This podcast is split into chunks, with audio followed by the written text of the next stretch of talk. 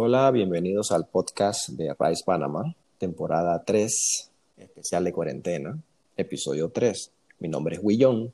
Mi nombre es Isu. El tema de hoy es cómo mercadear tu empresa mientras está cerrada por la cuarentena. Mientras los negocios estén cerrados, hay muchas maneras de poder llegar a tus clientes y algunas veces puedes hasta generar ingresos mientras esté cerrado.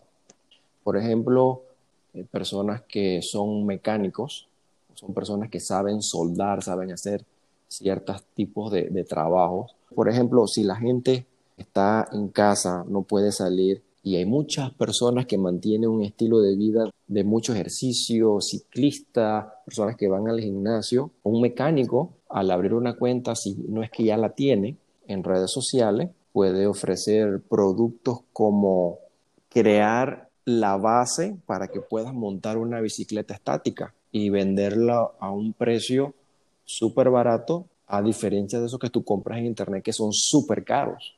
¿Ves? Y un mecánico lo puede vender.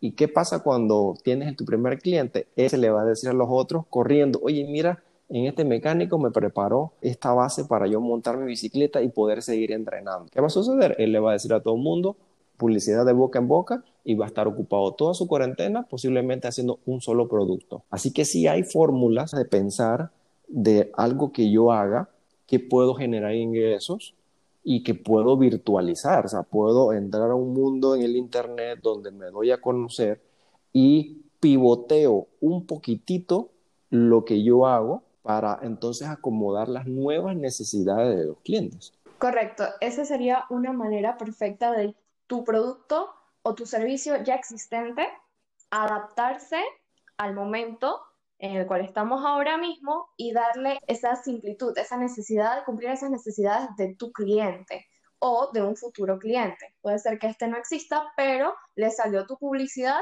se interesó y listo, ya es tu cliente, tienes una nueva manera de adaptarte a ellos. ¿Qué pasa con todos estos negocios que no pueden adaptar? Porque es cierto, o sea, no vamos a decir que todos los negocios pueden adaptarse ahora mismo, no, no todos pueden. ¿Qué pasa con los restaurantes? Un restaurante puede tener delivery, ok, sí, pero ¿qué pasa si ese restaurante tiene que cerrar porque ya hay una orden, no sé qué, un estado del gobierno dijo que no, que nada tiene que estar abierto, todo tiene que estar cerrado? Yo dudo mucho que el jefe del restaurante tenga al chef cocinándole ahí en la cocina de su casa y tenga que preparar ciertos platos. Pero ¿qué podemos hacer aquí si no hay una posibilidad de estar abiertos con delivery o pickups o algo así? Bueno, hicimos una prueba con un cliente que ya tenemos y nosotros empezamos a postear ciertos datos sobre lo que eran alimentos y más que nada lo que eran alimentos congelados. Entonces vimos que tuvo una excelente reacción. ¿Y por qué es esto? Esto dice que, por ejemplo, tú puedes tener la carne en el freezer, en la nevera, unos tres meses y no se va a dañar. Pero ¿por qué a la gente le gusta esa información en estos momentos? Pues le gusta en estos momentos porque todos estamos en modo supervivencia. Todos necesitan decir que, ok, yo necesito sobrevivir los próximos dos meses y esta es una manera de garantizar un producto fresco o que voy a tener comida de aquí a tres meses. Eso fue una manera excelente de hacerlo. Tuvo bastantes shares y fue bien guardado por muchas personas, pero ¿cómo uno puede implementar eso y cómo ayuda a tu marca? Agrégale tu logo, dilo de una manera que la frase de tu empresa esté en esa imagen, usa tus colores, usa tu marca.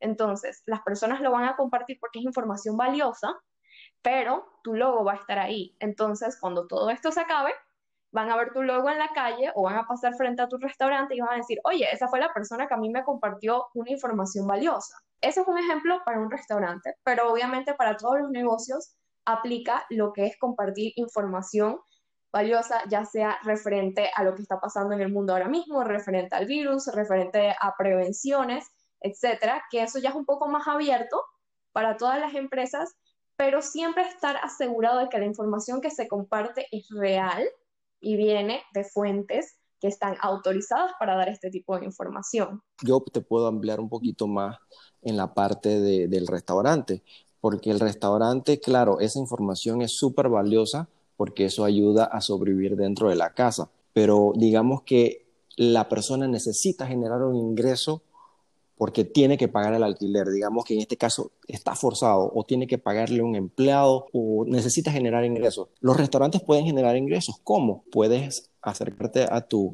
redes sociales y vender a futuro un plato que te cuesta 25 dólares, por decir un número, y lo vas a vender por 18. La persona dice, oye, ¿tú sabes qué? La cuarentena tarde o temprano se va a acabar, a mí me gusta ese restaurante, yo voy a comprar ahorita mismo un plato que cuesta 25 dólares y, me, y lo en 18 me voy a ahorrar 7. Esa es una manera todavía, aún de restaurante, de estar cerrado, seguir generando ingresos. Tú compras tu plato hoy, cuando se acaba la cuarentena en dos, tres meses, vas, redimes tu compra y te ahorraste 7 dólares. Entonces, esa es una manera que el restaurante puede generar ingresos y el consumidor puede ahorrar dinero. Y eso aplica para muchos otros negocios. También el restaurante puede hacer, ¿cómo, cómo hacer sushi en la casa? Mira, aquí están los ingredientes, ta, ta, ta, ta, ta, y la persona lo hace porque le gusta el sushi y quiere comerlo. Pero viene otra vez la pregunta, ay, si la persona ya aprendió a hacer sushi, entonces no voy al restaurante.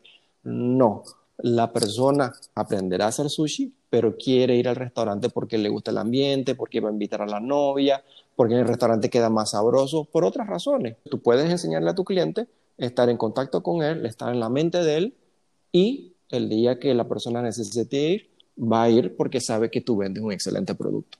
Es más, puedo agregar incluso más a esa idea para que las personas se den cuenta que pensando y haciendo una lluvia de ideas, uno puede llegar a muchas, muchas, muchas maneras de poder vender. ¿Qué pasa cuando un restaurante tiene su inventario en comida y eso no va a durar más de tres meses congelado? Bueno, entonces enséñale a tus clientes cómo hacer la receta en casa y véndele los productos congelados. Si tienes la opción de delivery, se los puedes llevar.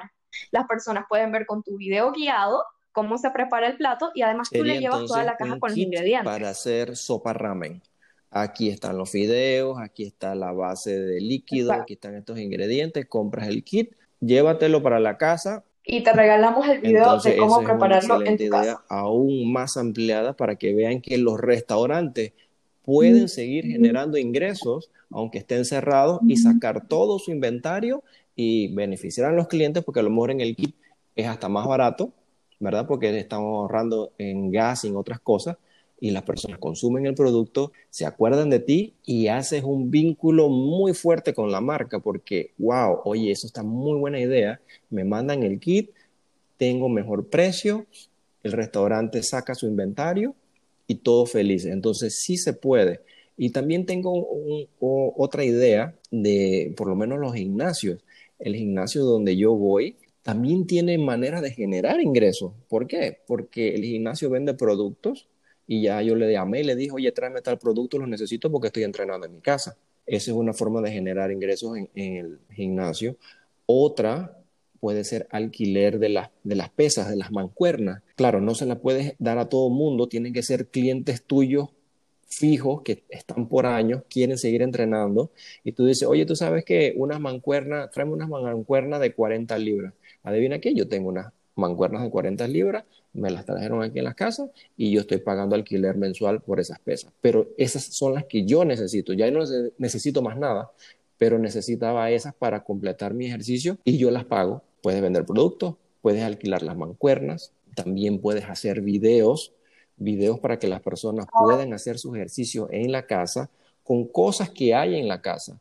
Y además de eso, si tú tienes alguna red social que tú puedas salir en vivo pero claro, con un link privado, tú puedes seguir atendiendo a tus clientes, le das las clases y le cobras en banca en línea. Así que un gimnasio, aunque esté cerrado, puede hacer todo ese tipo de trabajo. ¿Quién sabe cuántos negocios ahora van a salir que solamente existen virtualmente y no tienen un lugar físico, no pagan empleados, no pagan alquiler, no pagan aire acondicionado, no pagan mantenimiento, no pagan nada y te mando mi producto, eh, te alquilo las pesas, si no conoces a la persona, entonces le pides un depósito equivalente en la tarjeta de crédito o le haces un trueque, que si, se, que si la pierdes, tú tienes el, el valor de tu lado, ¿no? Y puedes entonces comenzar a generar muchos más ingresos con menos gastos. Así que eso es una idea que se lo di a la, persona donde yo voy al gimnasio y ellos lo van a hacer. Así que sí se puede. Ahora, nosotros hemos estado dando bastantes ideas a este punto ya de nuestro podcast y nos quedamos un poco cortos de tiempo, pero como última idea, ¿qué pasa si mi negocio no puede dar este tipo de alquiler, no puede dar un cierto tipo de servicio y no estamos produciendo o no estamos fabricando lo que nosotros vendemos? Bueno, entonces ahí viene donde ustedes le aportan valor a su cliente. Si ustedes tienen un producto, entonces empiecen a dar algunos tips. Por ejemplo, ahora todo el mundo necesita desinfectar las cosas en la casa. Y si yo tengo un producto que es muy específico y mi material puede ser delicado, o quién sabe, mi material puede ser bastante resistente, yo puedo decirle a mis clientes, tranquilos, sí le pueden pasar wipes de Clorox a nuestro producto y la pintura no se va a ir, la pintura o no se va a dañar nada, eso no lo va a oxidar ni nada raro va a pasar.